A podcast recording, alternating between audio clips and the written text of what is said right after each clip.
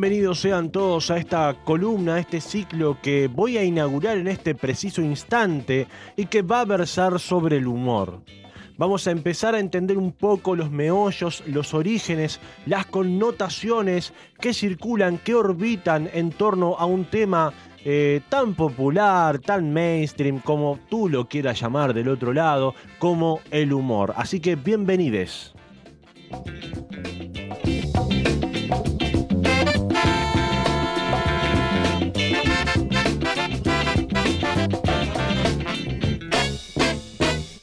No hay humor sin pensamiento, eso sería lo primero que uno tiene y puede establecer.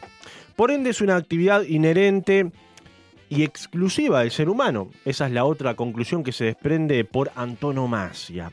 El humor es algo realmente muy relativo y depende de cada cultura y de cada momento histórico.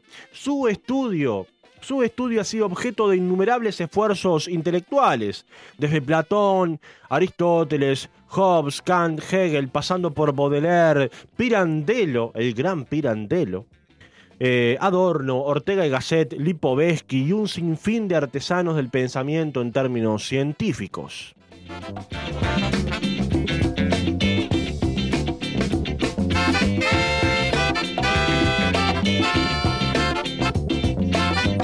Lo que a la cultura popular y a los medios de comunicación respecta, se habla de humor de muchísimas formas, así lo evidencian términos como humorismo, comicidad, parodia, burla, ironía, sarcasmo, sátira, chiste, está por un lado lo ridículo, está por otro lado lo grotesco, en fin, hay una paleta de lo más variopinta.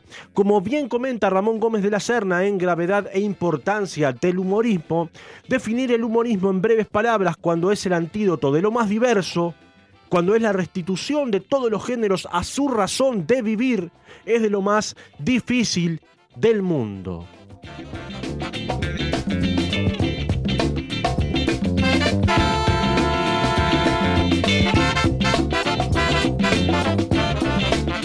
Por lo pronto y mediante esta columna procuraré brindarle algunas herramientas básicas para poder entender algunos de los fundamentos de la cuestión, algunas datitas que son claves, diría yo, como generalmente le digo a mis alumnos. No tengo, pero bueno, haré de cuenta que sí. Así que sean todos bienvenidos al primer episodio de este ciclo destinado al humor.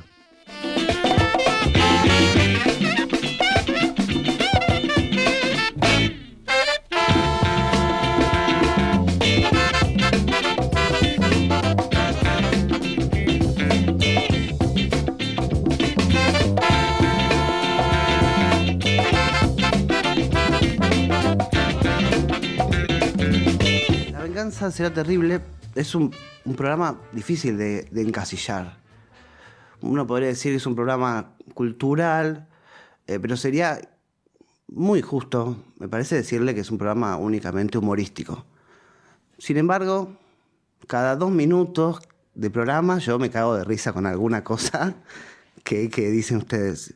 ¿Cómo cómo se explica eso? Y yo creo que el programa efectivamente tiene algunos otros intereses que no son solamente humorísticos, eh, algunos otros propósitos, que son los propósitos de, de sus conductores. Yo solía decir que era un programa romántico en el sentido de enfatizar la vecindad que había entre los que llevaban adelante el programa y el programa mismo. digo porque en el romanticismo eh, hay vecindad entre la obra y el poeta. Uno cree que lo que está leyendo le pasó al poeta. Distinto a lo que ocurre en el clasicismo, donde hay una distancia. ¿no? Y en ese sentido, siendo que nosotros tenemos eh, intereses más amplios que el mero humorismo, el programa también refleja esa extensión mayor. Algunos solamente le interesa el, humorismo. Eh, ¿Cuáles serían esos intereses? Son parecidos al humorismo. Eh, eh, el interés sería el pensamiento. Y digo que es parecido porque el humorismo se, nutre del pensamiento. funciona a través del pensamiento. Cuando uno descubre las fallas del pensamiento, Y cuando uno alcanza a confundir lo que es con lo que no es, lo que está bien ubicado con lo que está desubicado, ahí sucede el fenómeno humorístico. Pero para eso hay que pensar, y hay que pensar mucho, porque también hay que pensar cómo se rompe el pensamiento. Y eso lo emparenta con la poesía, porque la, poesía también es un intento de romper el pensamiento, de desmenuzarlo, de jugar con él, jugar con él como un niño, es decir, hasta romperlo.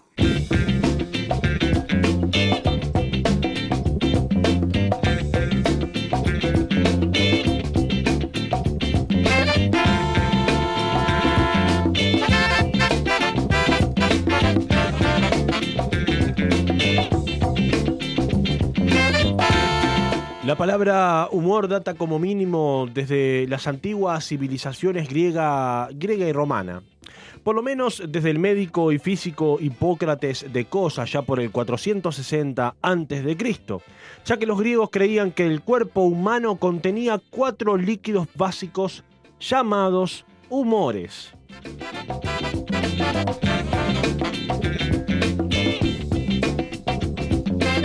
De hecho, el término latino humor significa humedad, refiere a lo líquido. Los cuatro humores que los griegos distinguían en el cuerpo humano eran la sangre, el humor negro o atra bilis, la bilis propiamente dicha y la flema, que a su vez estaban relacionados con, fíjese usted, cuatro órganos secretorios como el corazón, vaso, hígado y cerebro. Y fíjese usted también que a su vez estaban relacionados con los cuatro elementos del cosmos, el fuego, la tierra, el aire y el agua.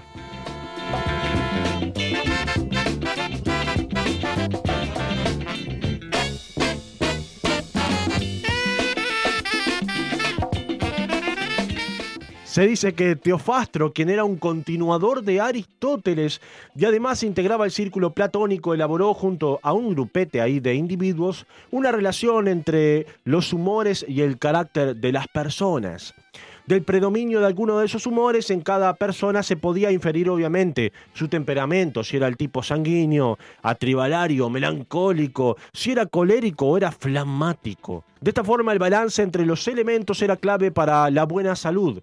Cuando esto se alcanzaba, se consideraba a alguien sano, a alguien de buen humor.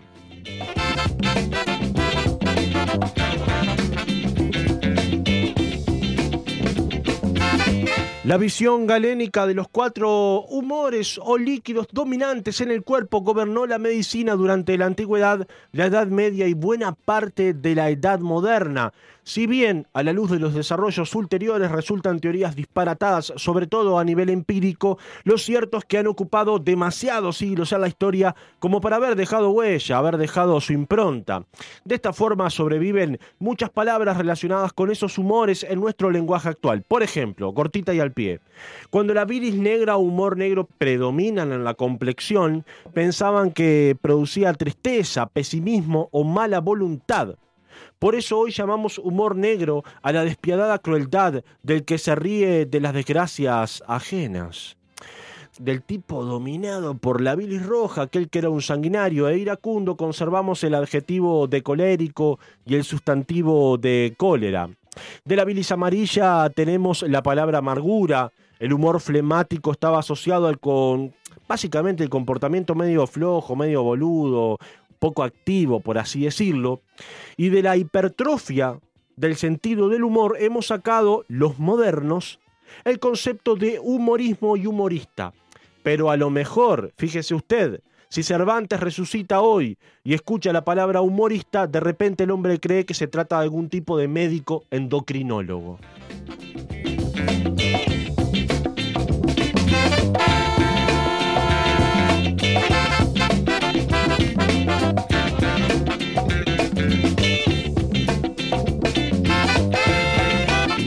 Es decir, que para los griegos la personalidad de cualquier hombre estaba conformada por los cuatro humores, aunque por lo general uno sobresalía evidentemente frente a los otros, determinando no solo su físico, sino su personalidad. Entonces los estados de la salud humana se atribuían al adecuado o inadecuado equilibrio entre estos humores del cuerpo. Es importante esta noción, la idea de una personalidad humana basada en los humores, porque fue la base fundamental para las comedias las comedias de Menandro y posteriormente, eh, posteriormente perdón, las de Plutarco. Meneandro fue uno de los padres de la comedia nueva, como la llamaron los antiguos, que encontró renocer justamente en el ocaso de la tragedia. De hecho, esta visión de los humores sirvió de mucha referencia en la construcción de personajes de toda esta movida teatral gestada en la época helénica. Fue muy influyente y determinó un poco los influjos de los engranajes creativos, de, de, todo el teatro que la vieja Grecia ejerció a lo largo y ancho del continente.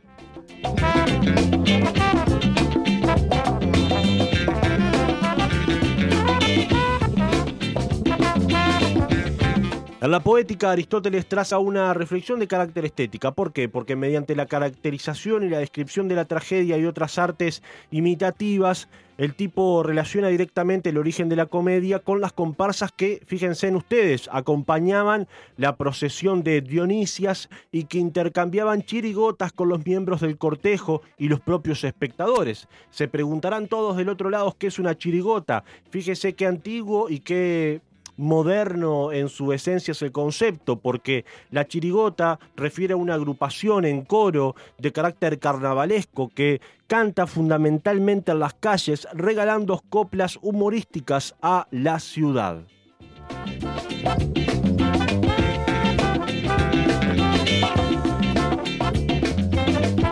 Que en la comedia antigua los chistes tenían mucho que ver con el sexo y con la, con la excreción, puntualmente, y se expresaban en un lenguaje totalmente desinhibido. Algunos ciudadanos eran ridiculizados y de hecho aparecen con sus nombres propios como el viejo y querido Sócrates que aparece satirizado en nubes de Aristófanes. En la burla entraban incluso algunos dioses, pero sin llegar nunca al extremo de cuestionar su existencia.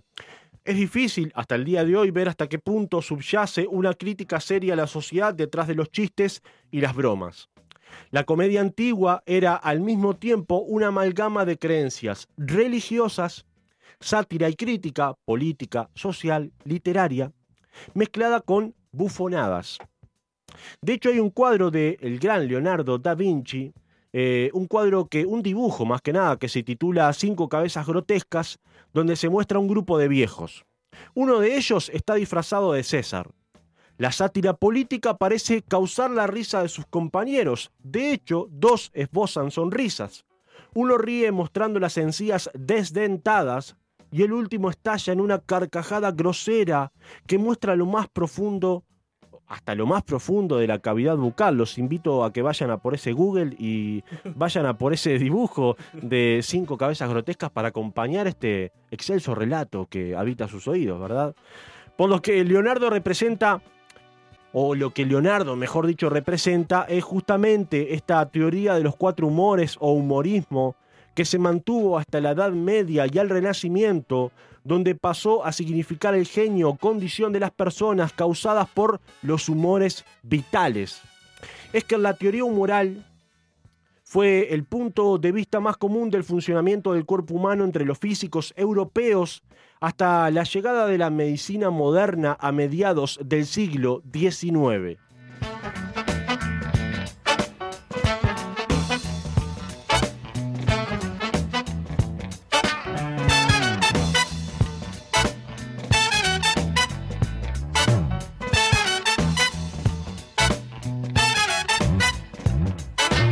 Aunque el término se asoció a lo risible en general, todavía hoy se mantiene de fondo la noción antigua de fluido corporal. Así, en el diccionario del uso del español de María Moliner se define como estado de ánimo de una persona habitual o circunstancial que le predispone a estar contenta y mostrarse amable o por el contrario a estar insatisfecha y mostrarse poco amable, es decir, refiere a una actitud de carácter subjetivo y general.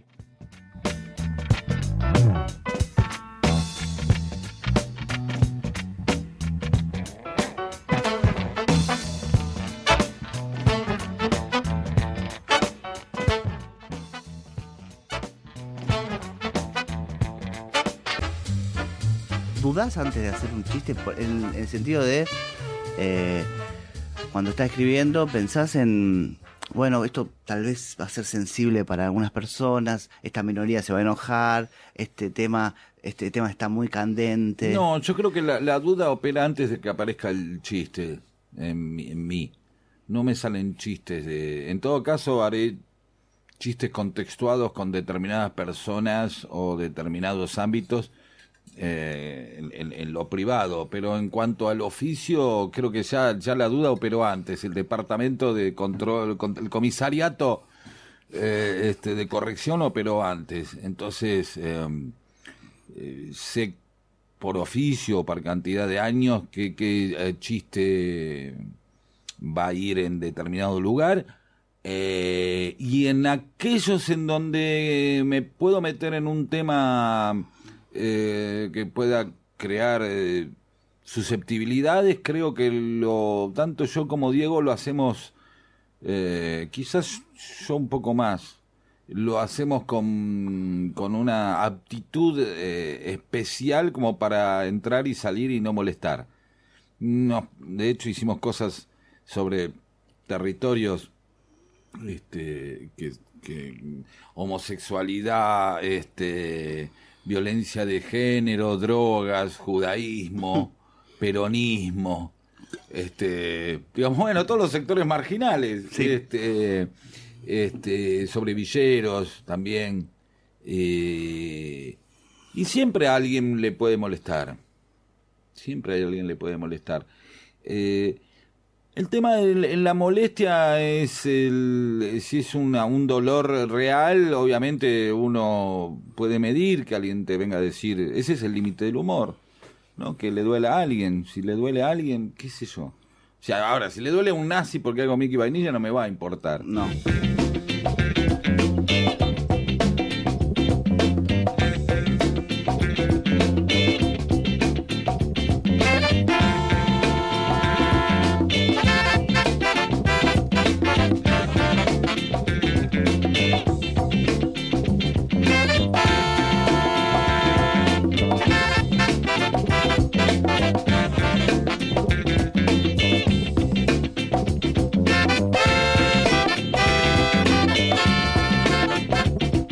Hablemos entonces del discurso humorístico.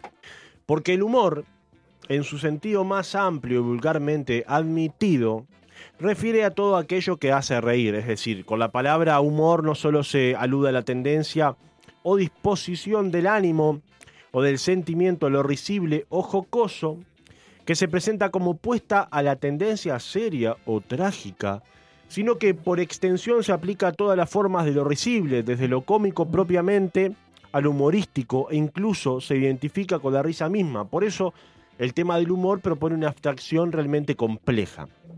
Entonces, hablando del discurso humorístico, está bueno pasar a diferenciar algo que a simple vista puede confundir, es más, puede parecer lo mismo, y que para el inicio de esta columna es fundamental dejar en claro, porque aunque el humorismo está muy cerca de la comicidad, no son lo mismo, y esa es la distinción que vamos a sentar hoy en esta columna, comicidad y humorismo.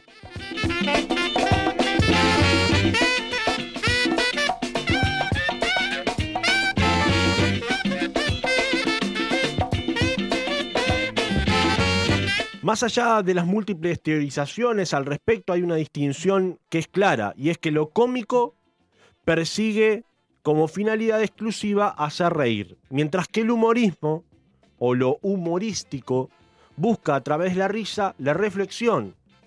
Ojota con esta distinción. Hay diferencia. Hay diferencia.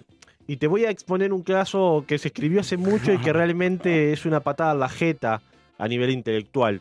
Porque mientras que, como dijimos, el humorismo, el humorístico busca a través de la risa llegar a la reflexión. En ese puente que traza con la reflexión uno puede perfectamente terminar llorando. ¿no? Eh, enojado o disgustado. o- es decir, se trasciende la risa mediante el humor. Eso con respecto al humorismo. Con respecto a lo cómico, uno encuentra como espectador esa posibilidad de relajarse sin salir de sí. Mucho menos salir de sí para entrar en cuestionamientos que resulten conflictivos, ¿no? Vine acá a escuchar eh, a un cómico y me voy a cagar de risa durante Claro. una hora y cuarto. No me voy a amargar ni me voy a a ir palo. todo conflictuado. Es decir, claro, por la vía del humorístico uno se hace preguntas al descubrir elementos trágicos o dramáticos.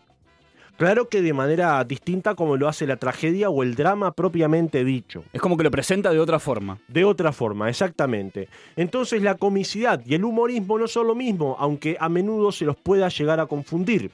Lo cierto es que lo cómico cumple su objetivo una vez que la persona se ríe sin sentir la necesidad de hacerse preguntas, de interpelarse. A la obra humorística no le alcanza con eso. Mediante el resorte de la risa, tiene que lograr que la persona piense, haga juicios, saque conclusiones.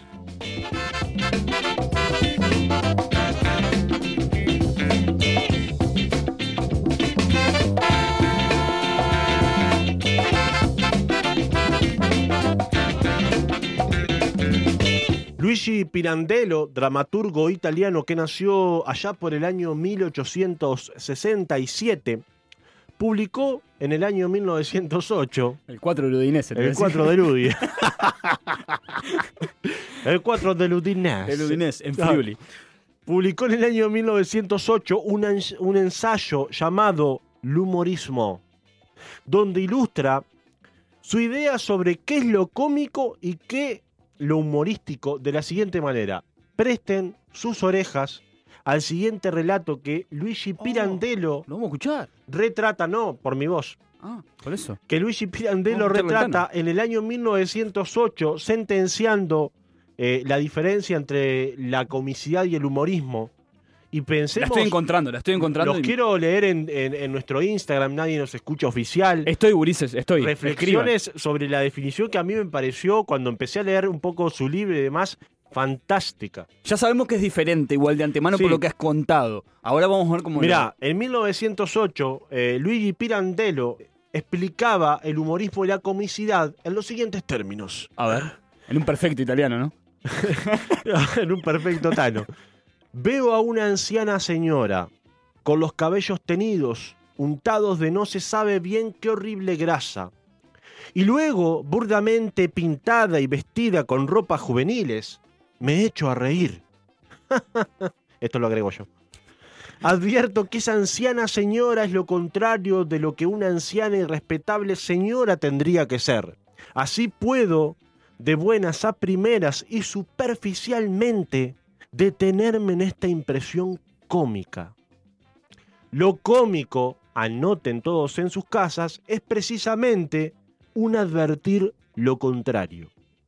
Pero si ahora en mí interviene la reflexión y me sugiere que aquella anciana señora tal vez no encuentra ningún placer en vestirse como un loro, sino que tal vez sufre a causa de ello y lo hace solo, porque se engaña piadosamente y piensa que, vestida así, escondiendo sus arrugas y sus canas, conseguirá retener el amor de su marido, mucho más joven que ella, entonces yo ya no puedo reírme como antes, porque precisamente la reflexión, trabajando dentro de mí, me ha hecho superar mi primera observación, o más bien, me ha hecho penetrar en ella. De aquella primera observación de lo contrario, me ha hecho pasar a este sentimiento de lo contrario. Esta, dice Pirandello, es toda la diferencia que hay entre lo cómico y lo humorístico.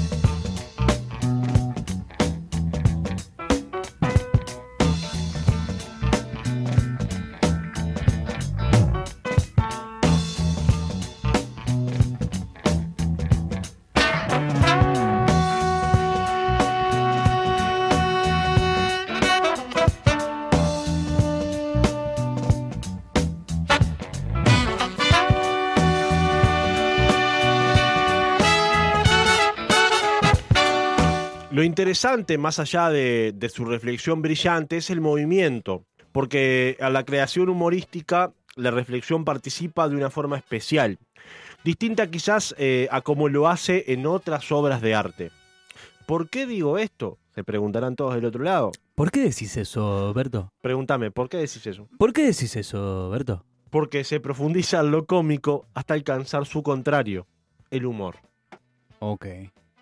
El humor de cierta forma es una suerte de conciencia al intento desesperado que tenemos todos por fijarlo todo y ordenarlo todo de forma constante. Se corresponde más con su sentido etimo- etimológico, esa cuestión de fluir, esa cosa líquida que los griegos concebían. La comicidad en tanto configura una manera en la que decidimos ver y vivir la vida para superar nuestras debilidades, nuestras miserias, y que compartimos mediante la risa. Es una suerte de complicidad compartida.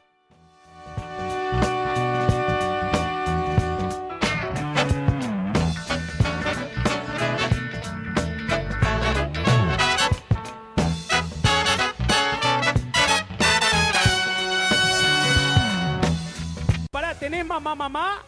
Tengo Guido, eh, mamá, mamá, en el colegio me dicen astronauta albino. ¿Lo sabés? Eh, no. Eh, A ver de nuevo. Mamá, mamá, en el colegio me dicen astronauta albino.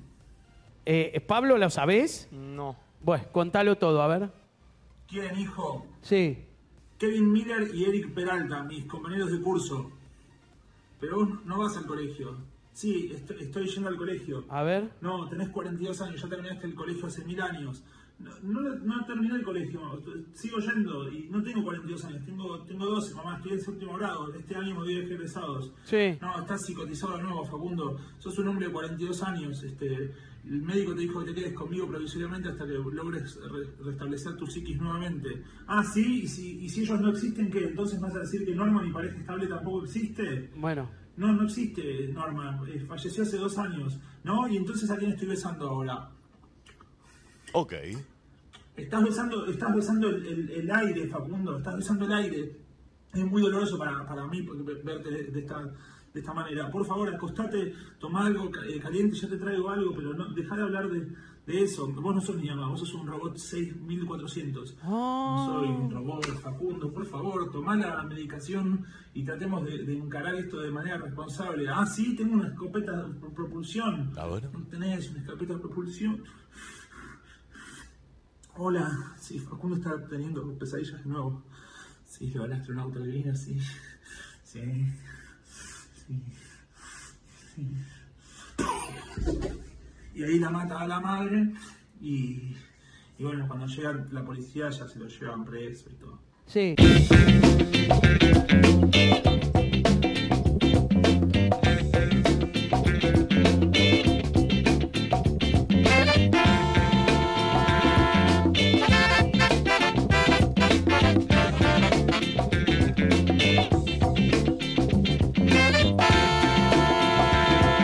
Bien. ¿Qué te pareció este ejemplo de gran Martín Garabal? Eh, ¿Comicidad o humorismo? ya- ya, eh, te- tenía la respuesta ya anotada, pero eh, es comicidad en el sentido de lo que, o sea, lo pudimos experimentar nosotros también. Yo nunca lo había escuchado, por ejemplo, o sea que lo pudimos eh, experimentar nosotros acá y me, me da que comicidad porque, o sea, genera la risa constante, ¿no? O sea, eh, Claro. independientemente de lo que Sin cuestionamiento. Ahí va, ahí sin, va. sin reflexión. Estás esperando atentamente una Exacto. guasada atrás de la otra Exacto. para reírte. Bien, esa es la distinción que todos tenemos que tener presente. Este es un gran ejemplo de comicidad llevado adelante por el gran Martín Garabal. Eh, esto está editado, no es que él participó con Guido Kafka. Claro. Es una edición que hicieron con un, un chiste que busca el absurdo constantemente. Entonces, este es un gran ejemplo de comicidad, porque busca reír sin uno interpelarse por lo que lo hace reír. Claro. No reparás más que en tu propia risa y en se- darle seguimiento a lo que están diciendo para. para- o sea, Exacto. Como dice Henry Bergson, tengo unas preguntas que me van surgiendo, igual que después Bien. te voy a. Ahora no sé si hay un momento después Ah, para. al- para al final toda- habilitamos la tribuna. Al final de la columna habilitamos la tribuna. Los chiques de la tribuna van a poder este, evacuar sus dudas. El productor general no me dijo que. Veniste no. preparado para. Eh, ¿Están armadas las, preguntas? Sí, la- la- las preguntas del público al final. no, pero Henrik. Bergson, eh, en su obra clásica, le riré. Le riré. ¿eh? Mirá. riré. Le riré, guaches. Les guaches, lean le riré. Le diré. No, asegura que, mira esto, porque es complementario y es data que nutre. Lo cómico expresa, por tanto, cierta imperfección individual o colectiva que exige una corrección inmediata y esta corrección es la risa. Ok. Sí. Sí. ¿Es por ahí? Sí, es por ahí. Recontra por ahí, guacho. no, pero viste que tiene esa cosa eh, de la corrección inmediata mediante la risa porque es lo que te genera, lo que está mal. Viste que hay, hay una cuestión que, que está gobernada por esta lógica. Y, y no pasa también con el- la cuestión de la, de la comicidad de que, de que uno forma parte de repente de, de- de- de una tribuna o un- una parte de espectador que también la risa de los demás Sí, opera claro. como, Sí, sí, sí. como, como comicidad para uno mismo Claro. reírse. Sin de repente a veces pasarlo por alto de repente, porque no llegaste a captar bien, pero, pero es como que te lleva. hay, hay una risa que responde al- a la compensación que tiene eh, eso que no es políticamente correcto y que, y que se, e- esa, esa, ese límite que se infringe. Que tiene una risa inmediata como respuesta. Sí. Como ese chiste. Va todo el tiempo buscando el absurdo sobre cosas que uno tendría que resolver de forma normal. Y esa búsqueda del absurdo nos va proponiendo una risa que yo creo que no es premeditada, es como que uno la escupe, Sí, porque es sí, ese un sí. poco el efecto. Y aparte porque a lo largo, mientras van pasando los segundos, uno ya va esperando predispuesto. Claro. Bueno, eh, algunos filósofos han caracterizado lo cómico, entre ellos Schopenhauer o Hegel, como la percepción de un contraste, un contrasentido o incongruencia. Los actos que se escapan a las leyes, hábitos y convenciones y se oponen o destruyen lo previsto, ¿ah? ¿Ah? serían actos cómicos. Incluso algunos casos se han considerado han considerado la novedad como un rasgo esencial de lo risible. Esta concepción de lo cómico como subversión o cuanto menos como divergencia respecto del sistema de valores vigentes en una cultura o grupo social determinado, explica que la comicidad varíe de país en país y se transforme con el paso del tiempo, ¿verdad? Bien. O sea que es, es- es diferente la comicidad en un lugar que en otro. Claro, no, y tiene que ver con el paso del tiempo. O sea, uno... Y con la idiosincrasia Claro. también del lugar, Sí, ¿no, no- no y, tiene con que lo- ver? y- y con los ¿Lo cultural? Claro, y con los humores. El humor del 90 hoy por hoy es una atrocidad, pero Claro. en el 90 era lo más mainstream y popular que había. Sí. Tiene que ver con los contextos, ¿no? Porque el contexto que propicia la percepción de lo risible aparece estrechamente vinculado al juego, entendido no solo como actividad contraria al trabajo práctico, sino como actitud opuesta a la seriedad.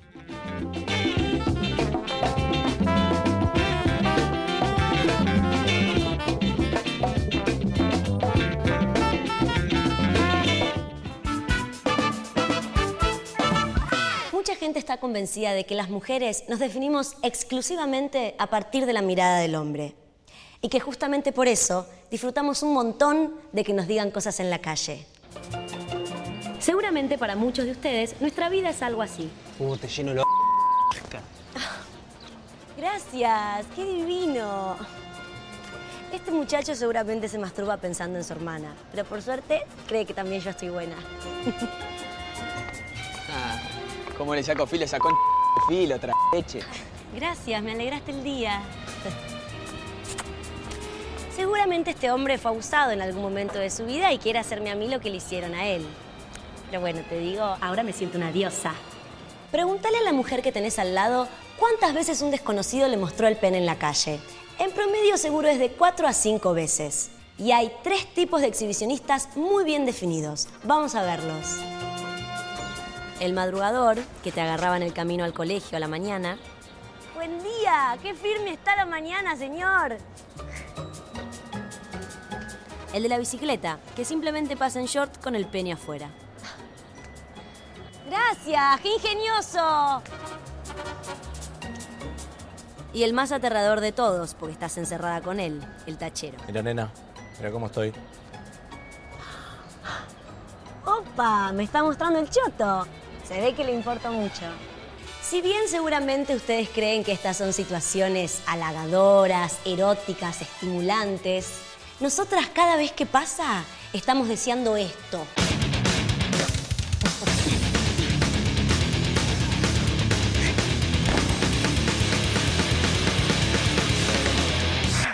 Queremos dejar en claro que nosotros estamos absolutamente en contra del asesinato. La sociedad no está de acuerdo con matar gente.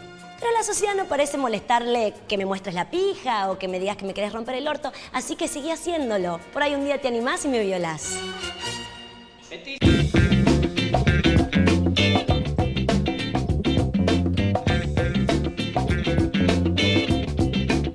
Bien, ¿qué tenemos acá? Además de lo magistral de, de- de Malena. Tenemos comicidad, humorismo. Eh, tenemos hum- humorismo. Humorismo. Humorismo. Exacto.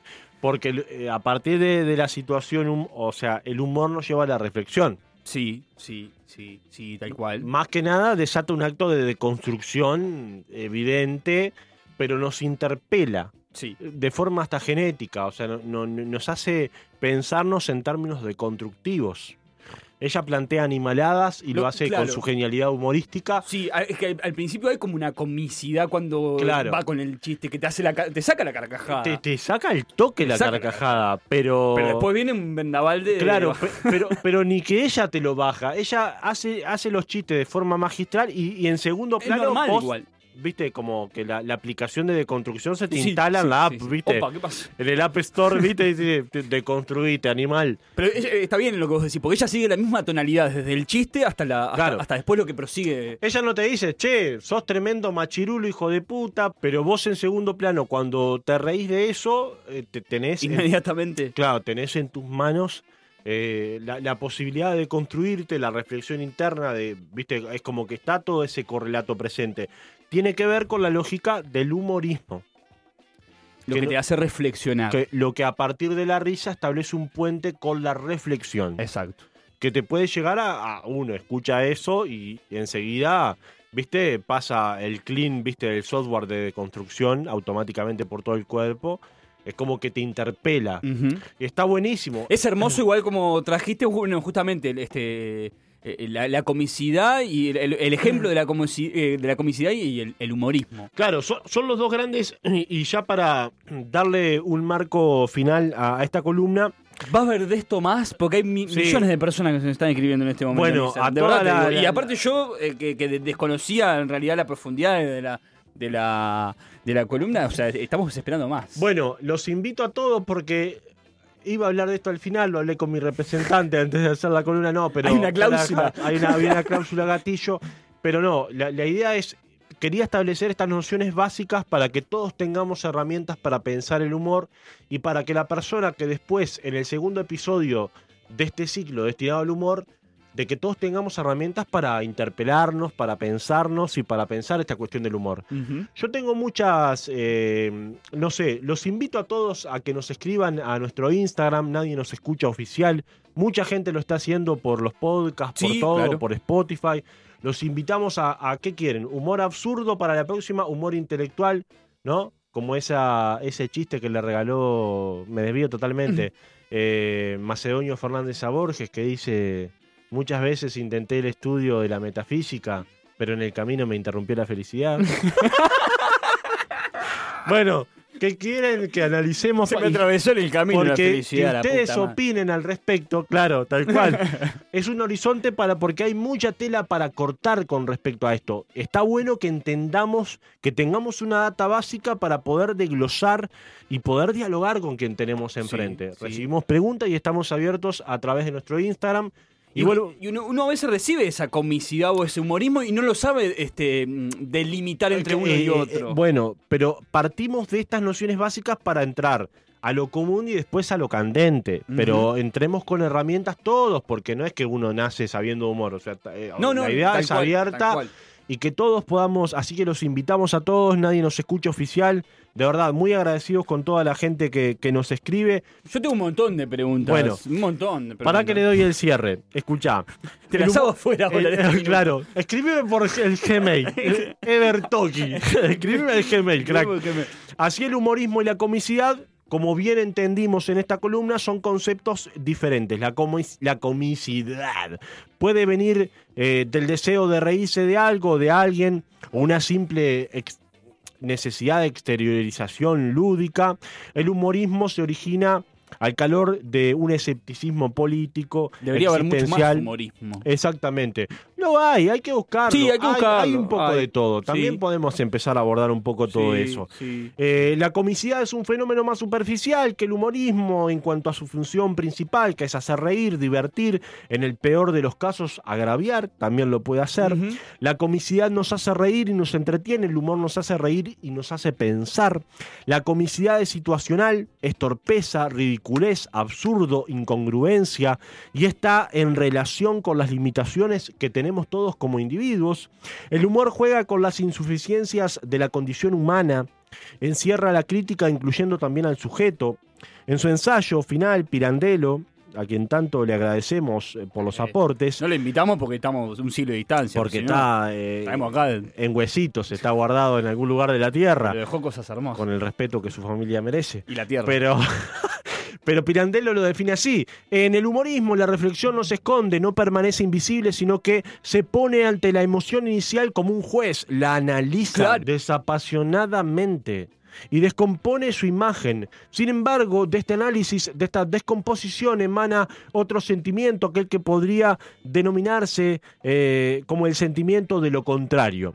Bien, básicamente ha sido esta un poco la, los conceptos que quisimos... la inserción. la inserción. Exactamente. Es una inserción el humor esto, básicamente. Dice Dolina, que dice Borges, que dice Schopenhauer, que el humor es poner algo donde no va. Unas veces me, me pasa charlar o pensar en la cuestión del humor y suelo hacer una, una especie de muñeca rusa de citas. Entonces te cito a vos, citando a Schopenhauer, con, con el amor, el humor, me ajusto, el humor eh, es poner una cosa donde no va.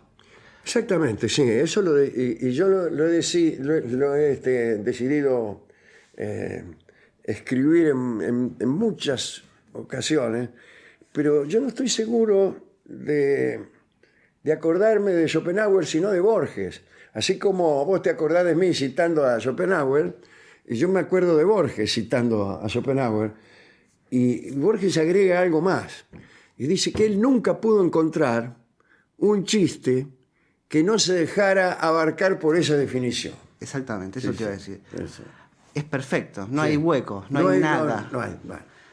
no hay Lo nada. que hay es, es distintos grados de, de agudeza o de, mejor, de, de complejidad en esa eh, mala ubicación, ¿no?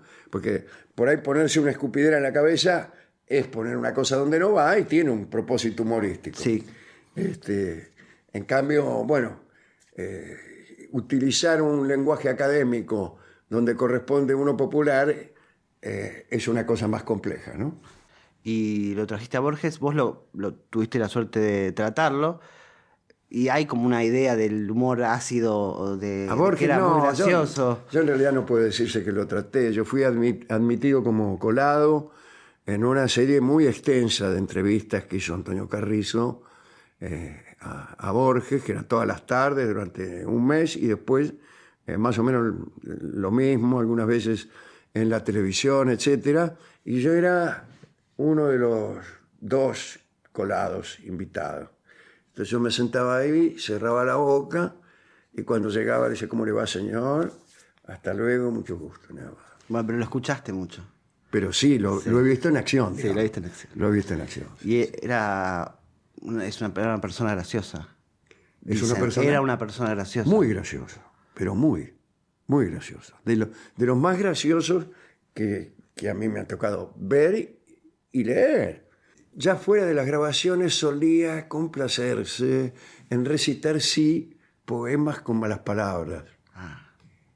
Parado en las cinco esquinas, con toda mi complacencia, por ver si te rompo el culo, voy haciendo diligencia.